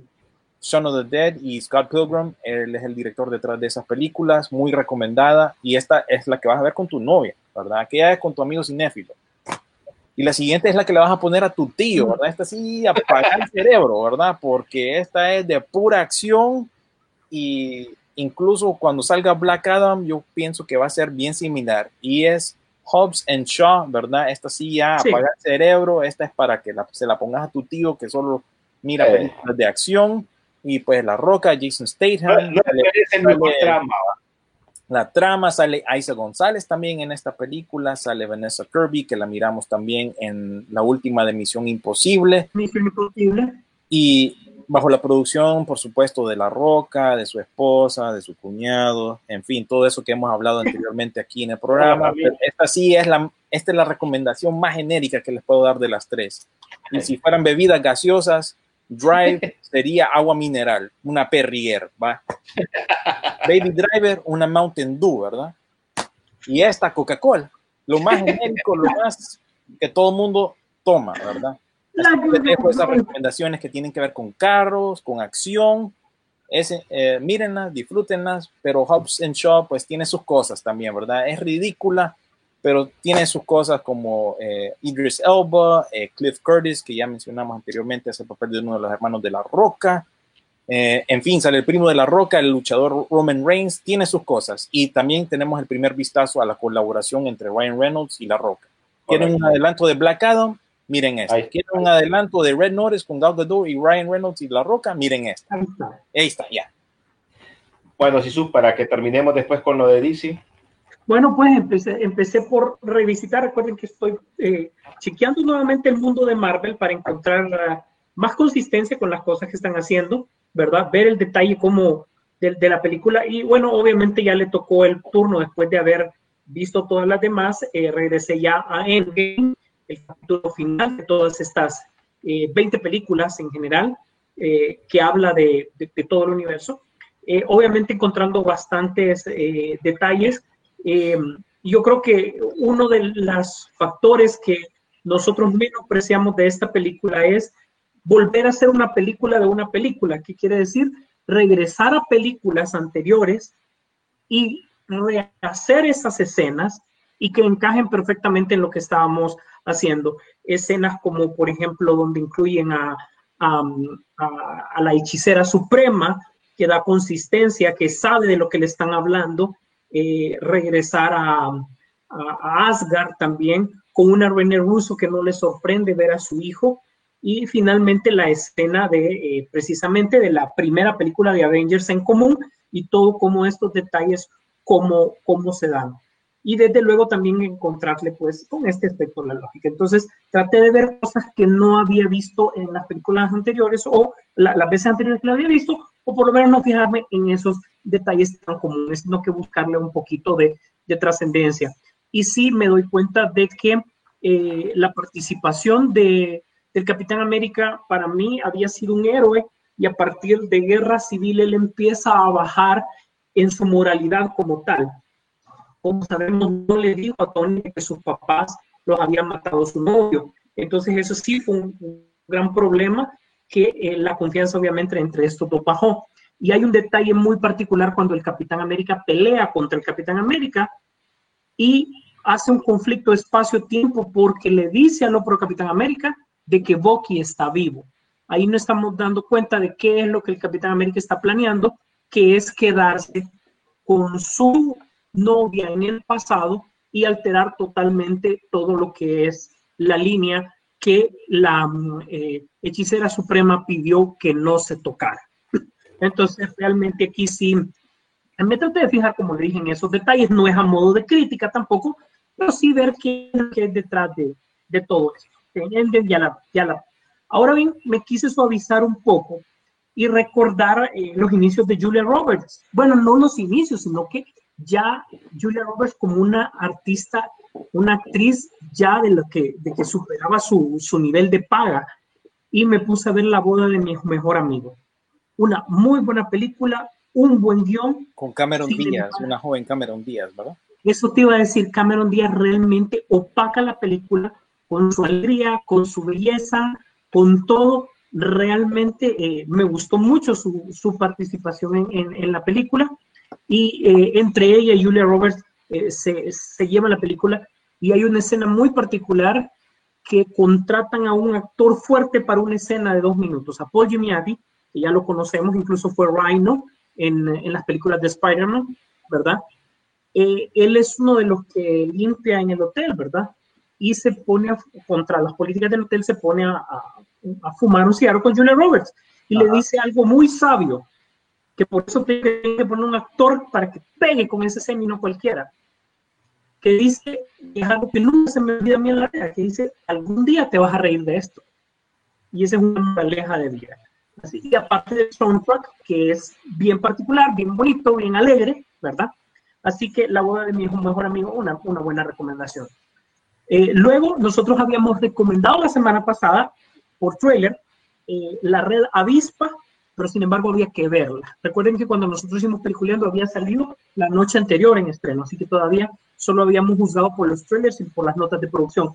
Red es increíble película, como Penélope Cruz, como actriz, es increíble cómo se transforma ella en una cubana, ¿verdad? Su cultura, su idiosincrasia, su idioma, ¿verdad?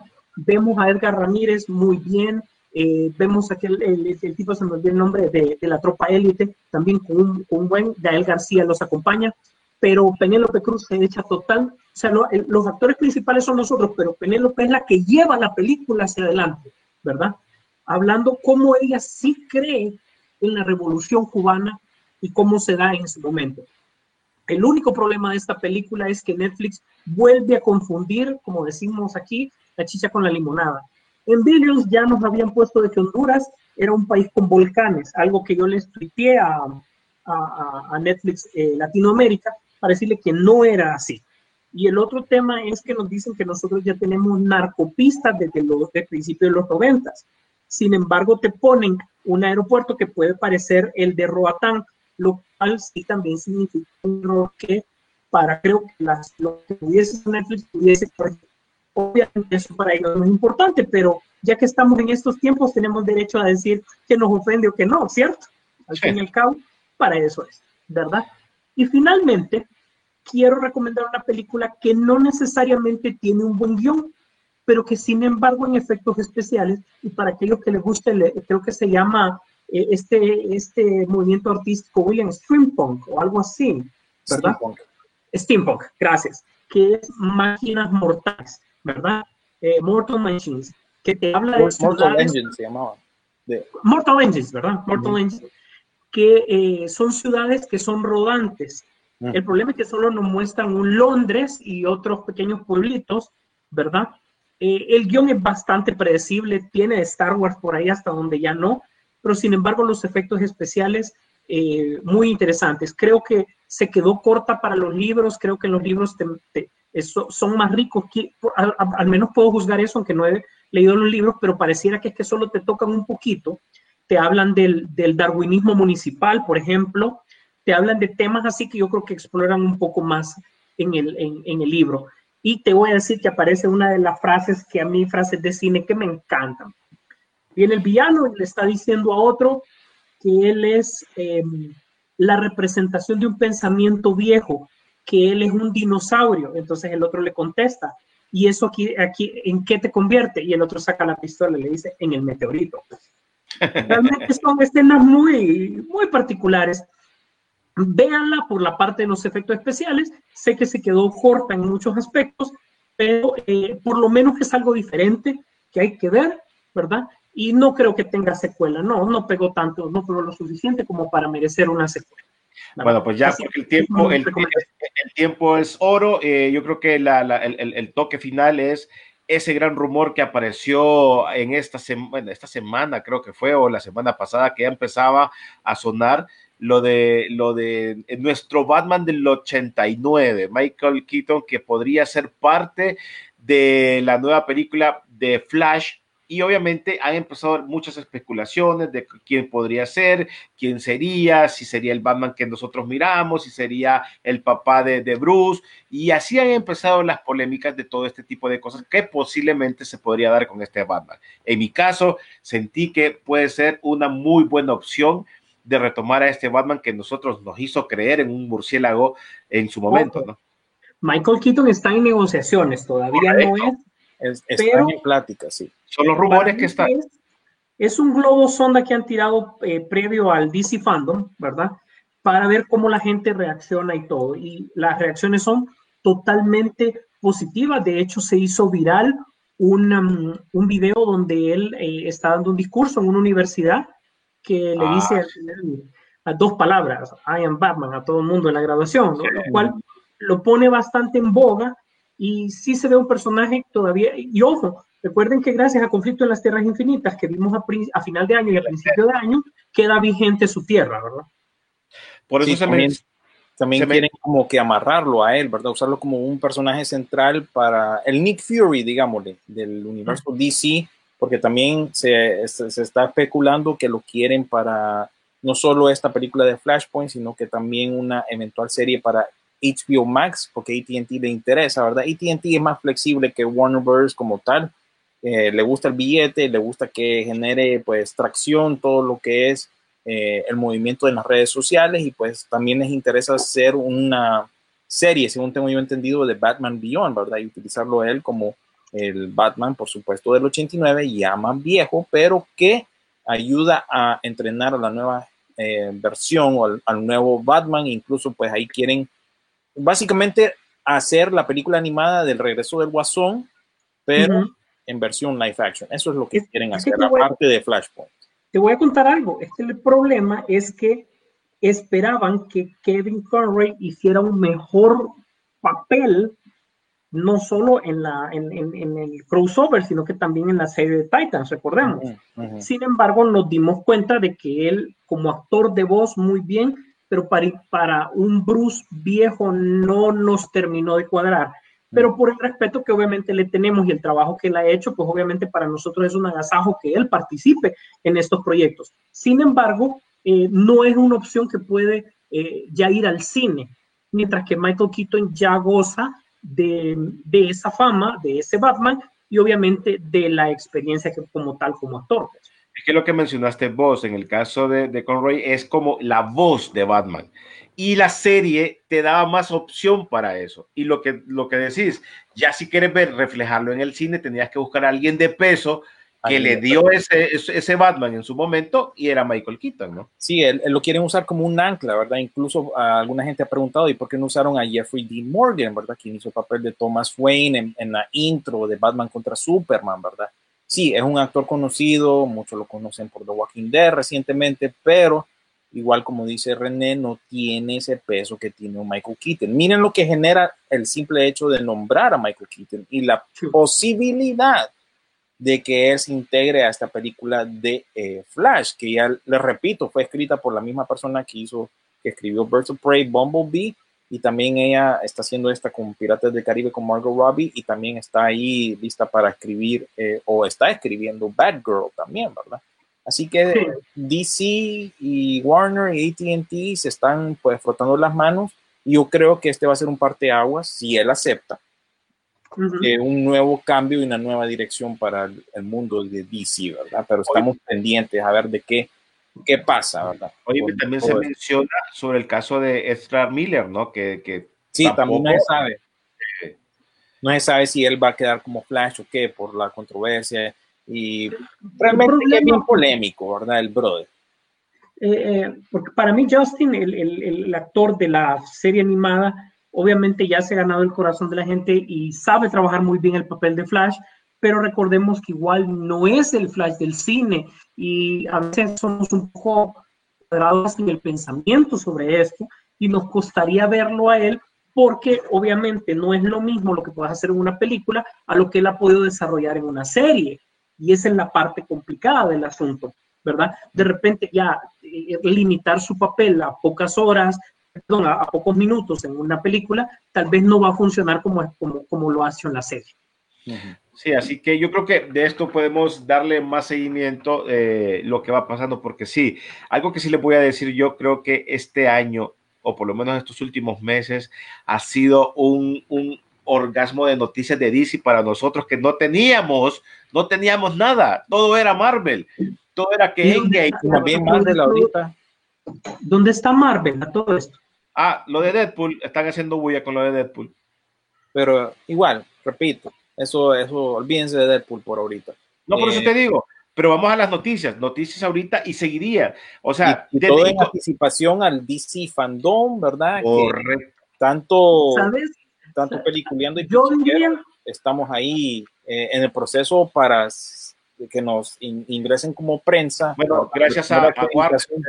Gracias a Warner que nos dio la oportunidad, aunque no lo crean, ahí se lo mandé yo el, el- el- el pase a William Sí. para que se encargue de eso, pero Y eh, que, la- se- la se- que nos La invitó. versión ¿no? latina y la Correcto. versión americana, a los dos les estamos pidiendo acceso y de mi parte, en cuanto al, al- al- al lado americano, eh, solo estoy esperando que veten nuestro sitio web y todo lo demás. Eh, eh, el- el- la persona esta, el contacto mío, pidió eh, referencias, ¿verdad? Para vetar, porque parece que la información que van a soltar es algo sensible y como que no quieren que cualquier gato tenga acce- acceso a estas noticias y al portal de prensa que van a, van a, a darle apertura cuando ya ingresemos a lo que es DC Fandom, que repito, eso va a ser, esa es la convención en línea que viene el 22 de agosto, totalmente centrada en el, en el mundo de DC. Así es, y es, es- para, para Marvel en este momento sería algo idóneo poder tirar por lo menos los pósters promocionales de los Eternos, ya que pues quizás de la Viuda Negra no valga la pena eh, hasta que ya sea el momento, pero de los Eternos sí ya deberíamos de empezar a conocer un poquito más, ¿verdad? Para el público en general y no lo han hecho para, para nada, han dejado dormir ese tema. Es más, muchos de los sitios que se han dedicado específicamente a hablar de Marvel, ahora están retomando bastante temas de DC. Recordemos que esto no significa que, que uno por fuerza tiene que estar en contra del otro, no, ¿verdad? Pero es más, nos da, ahorita tenemos la, la posibilidad de poder disfrutar eh, estos dos mundos coexistentes al mismo tiempo. Sin embargo, nos ha extrañado por qué teniendo Marvel tanto proyecto, no quiere golpear, eh, sí siempre lo ha hecho, siempre ha sido, más bien a DC le ha tocado reaccionar tarde a todo. Ahora, Sí, ha ido, se ha tardado Disney realmente. gracias al corte de Zack Snyder también es un peso, porque de ahí comenzó todo. Aunque no lo creamos, de ahí comenzó por la, la, lo, lo, de Henry Cavill, de que si podía volver como Superman, y de ahí comenzó todo a, a desboronarse. Pero qué bueno, lo importante es que hay noticias de lo que nos gusta, o sea, no, ya sea de Marvel, DC, ya sea de cualquier otro tipo de cosas, está la noticia y la posibilidad de que tengamos algo en el futuro. Pero bueno, ya es hora de, de irnos, señores. Nada más eh, agradecerles eh, este mañana, digo yo, este próximo viernes a partir de las 7 de la mañana, la repetición de este programa. Así que para que ustedes estén pendientes de lo que nosotros hacemos y el siguiente sábado con una nueva edición de Peliculeando. Gracias, don William, por todo. Bueno, cheque, no, no voy a decir mucho, simplemente adiós y pendientes a la página de, de Peliculeando siempre, ¿verdad? Y hay información que no cubrimos y nos vemos en la próxima. Bueno, pues eh, ya para despedir, nada más les quiero decir, señores, por favor, si salen de su casa, que sea por algo necesario, eh, cúbranse, anden sus tapabocas, usen sus gel, se lo juro que eso es algo que ustedes, eh, eh, algunos no creen esto, eh, sí está pasando, sí estamos como que queremos salir de la casa y nos sentimos nerviosos para todo. Si antes nos asustaba ver a una persona porque pensabas que no iban a saltar, ahora puedes ver a una persona y pensás que te puede eh, afectar o te puede pasar este, este, esta, este coronavirus. Así que no solo eso, hay dengue y hay otras enfermedades que están en el mundo. Así que cuidémonos para que cuidemos a nuestra familia. Sisu. Así es. Eh, gracias a todas las personas que han hecho posible el programa, gracias a la gente que nos ha ayudado también en la parte de las redes sociales, Ariel, a, nuestro amigo Lanza, siempre por lo del podcast, a todos, gracias René que te tomas el tiempo también para poner el programa también al aire, muy agradecido, ¿verdad? Eh, la otra semana retomaremos temas importantes como por ejemplo esta semana Apple anunció sus nuevos productos y dentro de, de, de eso metió la parte de Apple TV y dentro de eso, obviamente, la parte de, de, la serie Fundación de Isaac Asimov, pero ese es tema de otro programa, así que solo para mencionar que por ahí está, ¿verdad? Eh, gracias a todos, gracias por estar pendientes con la esperanza de vernos en el cine.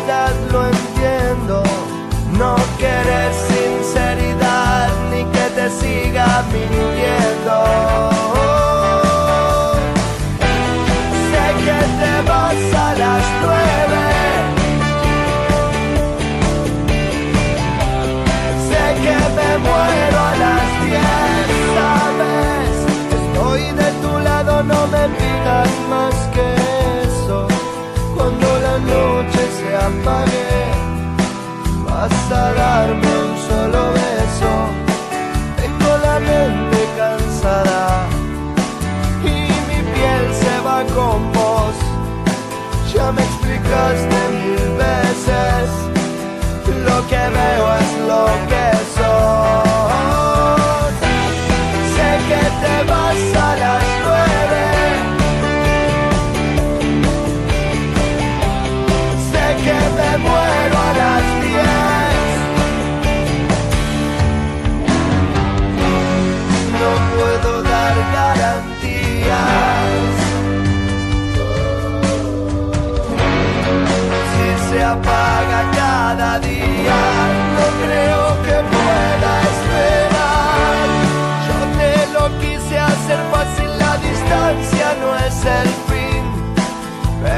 quiero entregarme y que algo muera en mí.